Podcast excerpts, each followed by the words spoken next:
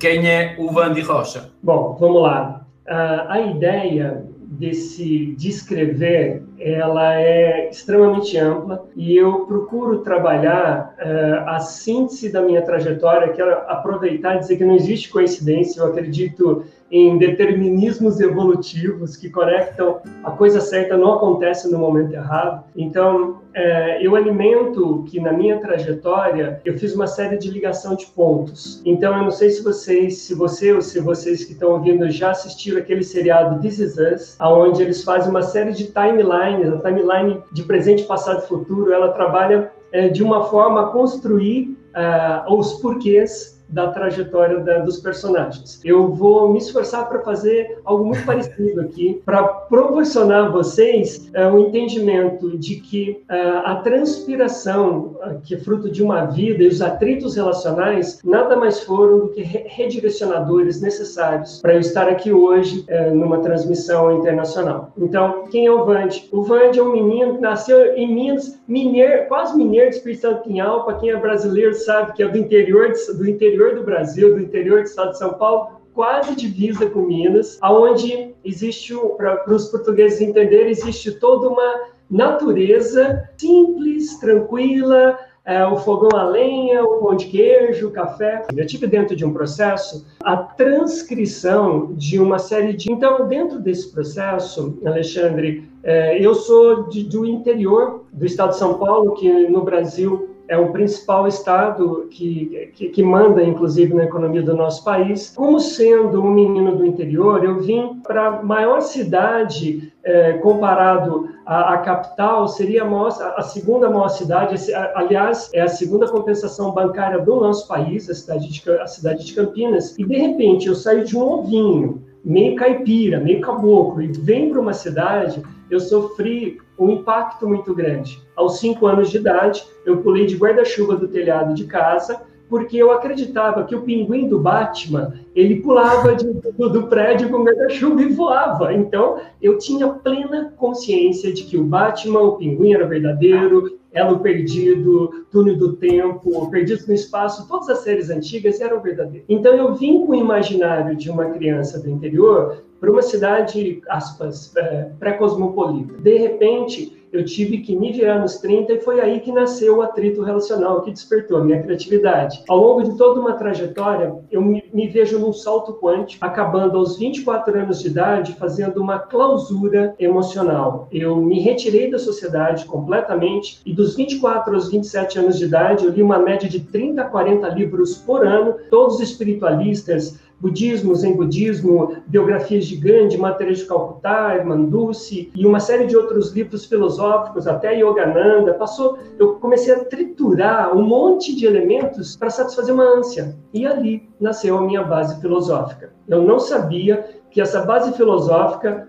ah, no ano de 2013 se tornaria o esteio para o para que eu faria a leitura corporal da minha vida. Voltamos para lá, para essa clausura, 27 anos de idade. Eu saí da clausura, onde eu fui parar? Eu virei assessor de político.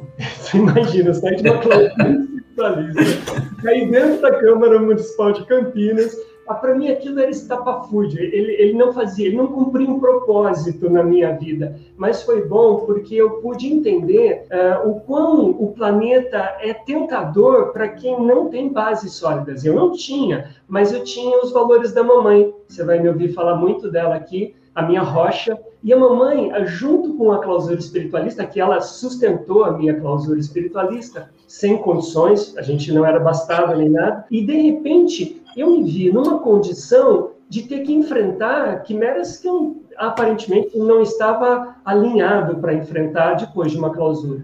Bom, com três anos eu comecei, eu me tornei, eh, comecei a estudar medicina tradicional chinesa, que é um ponto importante nessa linha de exames do tempo. E quando eu comecei a estudar, eu devorei, eu falei, puxa vida, eu quero fazer isso para o resto da minha vida.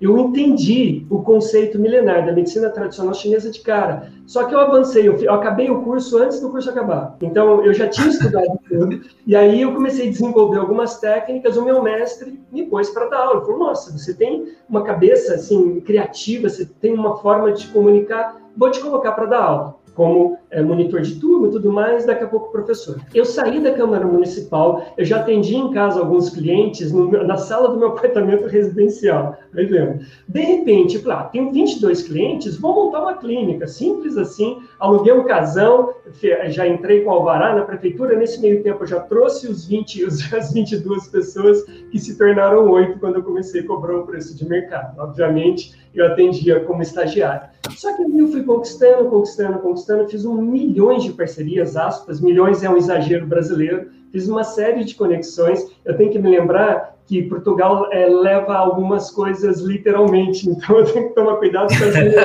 os meus regionalismos brasileiros para não cometer excessos de nenhuma forma, fechado. Então, de repente, no ano de 2000, é, eu numa no ano de 99, numa satisfação extrema, eu estava com um monte de estudos no meu quarto, eu morava no fundo da clínica, eu derrubei a prateleira, eu chamei os meus vizinhos, ó, dei a casa inteira, eu só não dei a clínica e um garfo, uma faca, um prato, eu literalmente dei a casa. Eu me esvaziei de tudo aquilo e comecei a pintar a casa. Um, ano, um, um mês depois que eu acabei de pintar a casa, um ex-aluno meu de São Paulo falou assim: vamos montar um curso de pós-graduação? Falei, vamos. E aí, por, por, por, indicação do meu mestre, eu entrei na faculdade de, de fisioterapia.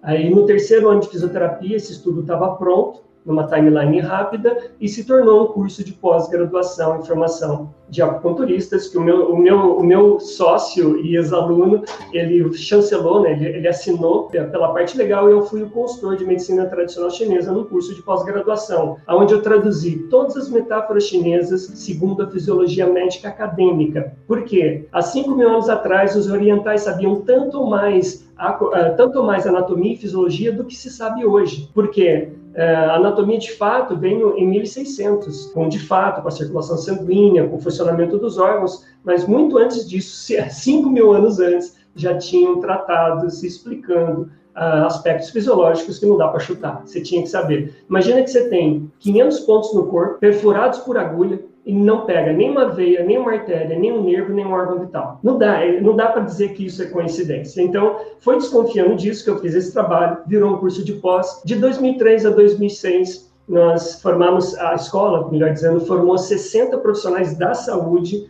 como acupunturistas e eu saí. Bom, eu tinha uma bagagem muito grande, eu sempre fui desenhista, eu sempre fui muito curioso. E aí, de repente, me tornei webmaster, web designer e, e, e videomaker autodidata. De tanto fuçar, e construí um site no ano de 2006. Vai bem, gente. 2006 eu já estava faça você mesmo. Uh, e aí eu consegui um programa que veio dos Estados Unidos. Uh, a UOL falou, faça você mesmo. Depois disso eu fiz o meu site. E aí eu comecei a dar palestra sobre um elemento uh, que fazia parte do método. Nunca passe de uma hora sem água e elimine até 80% dos seus sinais e sintomas. É uma métrica que contraria, beba 2 litros de água por dia. Por quê? É, a quantidade é, é, é diferente para cada pessoa, para cada clima, para cada humor e para cada tipo de atividade. Agora, a frequência não pode passar de uma hora. E eu comprovei, as pessoas anotavam todos os seus sinais e sintomas, nunca passavam de uma hora sem água durante um mês. Um mês depois, a lista que elas anotaram, até 80% tinha sumido. Pronto. Isso rendeu cinco livros publicados explicando esse método fisiologicamente. Surgiu a campanha Brasil Saudável e surgiram as palestras eh, em várias empresas, algumas de expressão nacional, como Embrapa, Shell Petróleo, Aeon, enfim. De repente, eu me vi como palestrante e me vi como orador, assim, eu, eu, eu, cativava as pessoas por algum motivo, porque eu falava da minha verdade. Experimentos que surgiram a partir da minha observação. Por fim, Uh, de 2006 a 2007 eu conheci a programação neurolinguística, eu fali emocionalmente porque a minha mente era muito ávida de resposta. Fazendo um salto quântico, nós vamos entender essas respostas no, neste ano, onde eu comecei a faculdade de filosofia. Volta para lá, para 2007, eu, é, lembra, deslizando, eu estou fazendo esforço.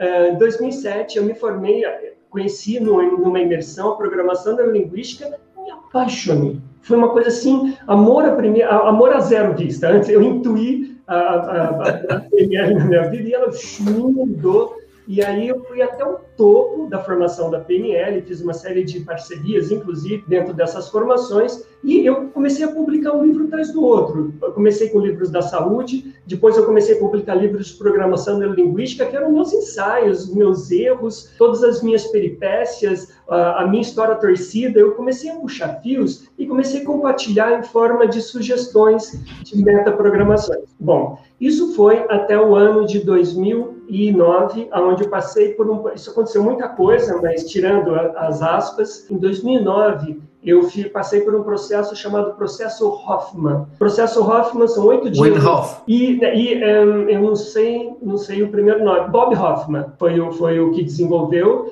E no Brasil ele tem centros de, de, de, de, aplicação desse método de Bob Hoffman. É a base deles, é a quadrinidade, você pegando quatro elementos para você é, literalmente matar mãe e pai ruim e renascer mãe e pai bons. Basicamente, você faz um, uma pacificação com a sua ancestralidade. Só que são oito dias na montanha para uma mente como a minha. Eu saí de lá tipo, torcido. Vendi todo o meu apartamento, saí da área da saúde, fui para São Paulo trabalhar numa ONG. Porque eu colocava agulha nas pessoas, eles melhoravam, voltavam tudo doente de novo. Eles faziam, eu fazia um monte de coisa, aplicava água, mas tinha mais, tinha algo mais que deixava as pessoas insatisfeitas e doentes. Fui para São Paulo, fiquei um ano, fiz o processo de novo e voltei para casa da mamãe aos 45 anos de idade, com 60 reais no bolso, que não dá nem para falar em relação ao dólar quanto que é 60 reais, mas assim, é muito pouco.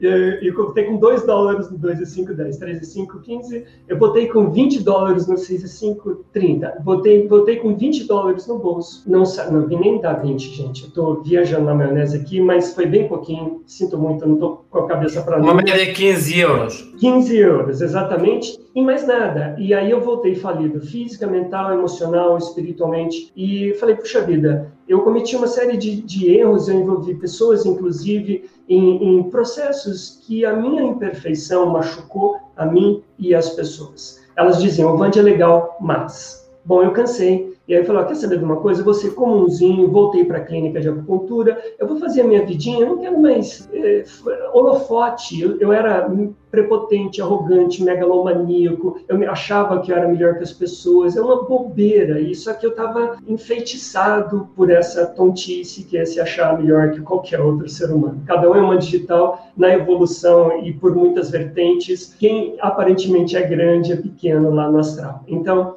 de posse dessa falência em todos os sentidos, aí para encurtar e já ir para o final da, da, da minha história, é, eu comecei do zero e assim, fui deitar no sofá, meu joelho explodiu pela psicossomática, joelho é orgulho, orgulho ferido. Eu simplesmente fui deitar e fiquei aleijado um ano e meio, só para você ter uma dimensão de como foi sério. Bom, eu era acupunturista, sabia tratar já a visão fisioterapêutica do, do joelho, fiz um autotratamento, continuei atendendo de muleta, aconteceu um boom. Eu, um ano depois aconteceu um boom que eu conheci o seriado Light Me. Eu assisti seriado Light Me, cujo consultor é, é, o, é o eminente psicólogo americano Paul Ekman, que é o pai das microexpressões, e de repente eu assisti aquilo e falei, meu Deus, o que, que é isso? Bom, eu costumo, quando eu tenho uma ideia, eu pesquiso em todas as línguas. Eu vou no Google Tradutor, então eu ponho lá em é, mandarim, russo, alemão, eu ponho todas as línguas, puxo os textos e traduzo de volta. Eu pesquisei tudo que tinha sobre leitura corporal, linguagem corporal, comunicação não verbal no mundo. Eu descobri uma coisa. Como empreendedor, eu não sabia que eu era, hoje eu sei que eu fui empreendedor a vida inteira. Eu vi assim: peraí, todo mundo fala das sete emoções básicas, das microexpressões e alguns gestos auxiliares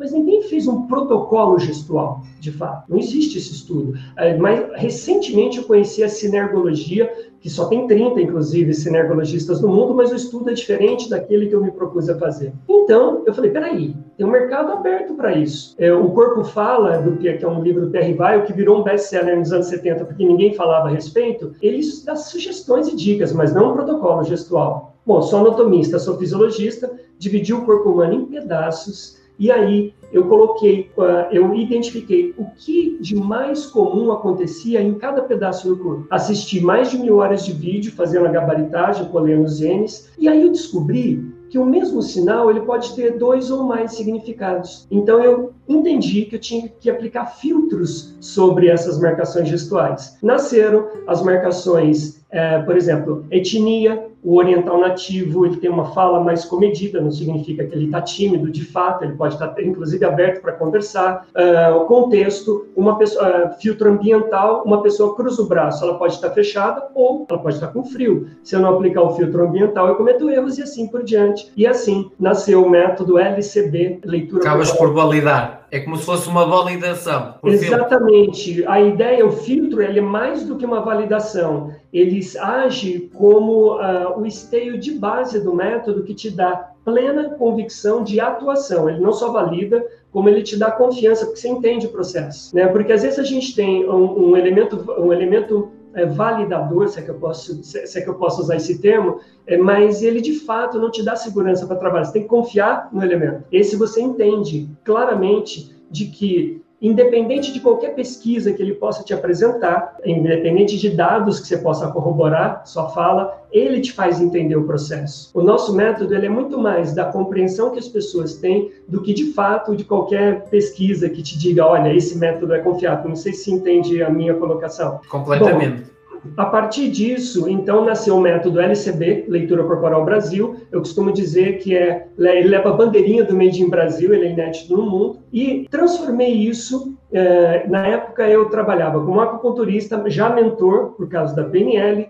como, eh, e aí utilizando a leitura corporal durante dois anos com os meus pacientes e algumas palestras tal. De repente, eu falei para um cliente meu, não sei o que eu faço com isso, acho que eu vou escrever um livro, ah, vou dar um curso. Foi em maio. Em agosto, eu obriguei 13 pacientes meus a fazer, pacientes de acupuntura, a fazer um curso. Eu falei, ó, vocês vão, você vai fazer final de semana? Ó, tem um curso, custa 160 reais, é só para pagar a sala, você tem um curso para fazer. E aí, 13 pacientes meus foram fazer o curso. O bom é que eles gostaram, foi interessante. Eu fiz um parce uma parceria com um amigo, na, conheci um amigo numa palestra, conheci uma pessoa numa palestra que se tornou um amigo e ele produziu fotos, vídeos, tudo. De repente, eu estava na primeira turma, segunda turma, terceira turma, quarta turma. Aí falei, peraí, uma apostila custa muito caro. Então eu vou publicar. Já publiquei tanto livro, vou publicar um livro de leitura corporal, porque na quantidade o custo sai bem barato. Pra você ter uma noção, seria o equivalente a pagar um dólar ou é, 30 dólares. Um dólar no livro ou 30 na apostila. É óbvio que se eu fizer na quantidade, e ainda assim, ó, é o único curso do Brasil na época que tinha um livro publicado. Uia só! Só que aí eu tive uma ideia. Foi aí o grande pulo do gato que você vai entender por que, que eu ganhei expressão nacional e agora internacional recentemente de uns dois anos para cá. Na época, todo mundo falava, pô, ECMA, linguagem corporal, hashtag linguagem corporal. Bom, peraí, alguém está usando hashtag leitura corporal? Não. Comecei a usar eu sozinho hashtag leitura corporal e subi uma torre de conteúdo com hashtag leitura corporal, sozinho. Bom, eu fiz um site leituracorporalbrasil.com.br na época, hoje ele, hoje ele já mudou, é o universo não verbal, mas quando eu fiz esse site, todos os sites antigos que eu fui testando o mercado apontam para o atual, obviamente eu tive esse cuidado. E o Leitura Corporal Brasil estava é, com a tag Leitura Corporal também. Muito bem. Em 2017, o Jornal Globo estourou Lava Jato no Brasil e o Jornal Globo, se não me engano, foi o repórter César Baima, ele me ligou, falou: Olha, eu te achei aqui na internet, pesquisei alguns especialistas, eu vi que você tem um site bacana, tem livros publicados tudo mais. Estourou Lava Jato e eu estou aqui com um vídeo, que nem saiu para mídia ainda, do depoimento do Marcelo Debrecht era o primeiro depoimento da Lava Jato. Ele falou: Você quer analisar? Bom, eu falei: Óbvio que eu quero analisar. Nós estamos falando de um jornal Globo, que no nosso país é, é, é o jornal de maior expressão, e de repente eu passei diversas horas pegando minuto a minuto, dando print, colocando uma explicação, enviando para ele. A gente ficou o dia inteiro conversando e aí eu tive o cuidado de fazer o pulo do gato. Segundo a leitura corporal, de acordo com a leitura corporal, em se tratando de leitura corporal, ou seja, eu taguei a palavra leitura corporal no jornal Globo. Lembra que eu tinha levantado uma torre de leitura corporal sozinho? O que, que aconteceu? Eu preguei na primeira página do Google e não saí nunca mais. Se você digitar leitura corporal, linguagem corporal, você vai ver o nosso site na primeira página e a gente não precisa, nós fazemos, mas a gente não precisa fazer mais nada, que a gente tem um, um nível de rotatividade muito grande na tag.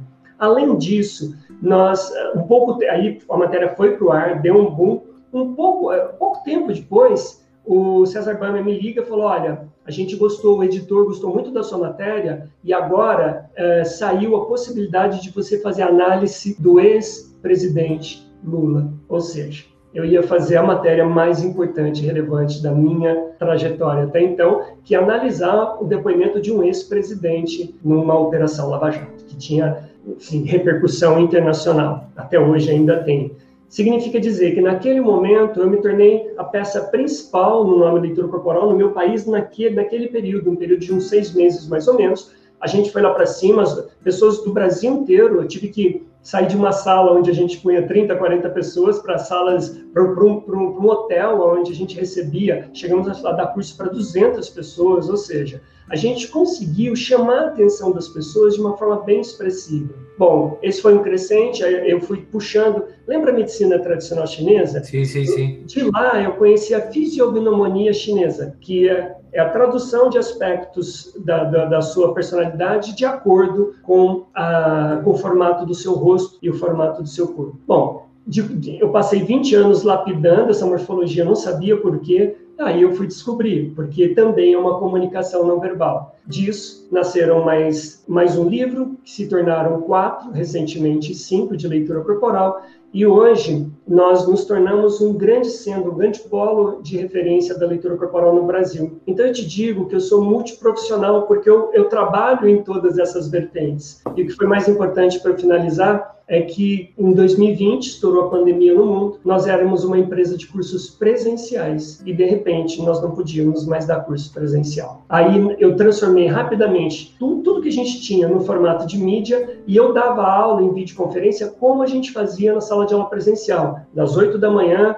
até às 6 horas da tarde, ou seja, eu fiz o mesmo formato que é esse formato aqui, por isso que eu fiz questão de estar no formato sala de aula, para que isso pudesse, é aqui que eu me sinto à vontade. Eu passei o ano inteiro da pandemia, e aí, é, como o universo né, nada dá certo na hora errada, nós somos convidados por uma universidade para que nós nos tornássemos uma matéria eletiva nos cursos de graduação da Uneduca. Uma matéria eletiva é uma matéria que o aluno escolhe para fazer parte da grade curricular dele, ou seja, que pode bombar, ele pode bombar nessa matéria se ele não passar. Tamanha a importância do tema. Com isso nasceram aplicativos para jogar, para gabaritar o método no celular, e com isso também surgiu o convite para uma série de congressos, etc, etc. E isso deu para a gente uma expressividade muito grande e a validação que você falou vem está sendo corroborada também por convites como o seu, eh, o qual eu ratifico, nós somos muito gratos. Encerro a minha fala. O que me impressionou bastante foi, conheço algumas pessoas dessa área da linguagem não verbal, quer em Portugal, quer a nível internacional. E o que, me, o que me cativou bastante na tua forma de ser no Clubhouse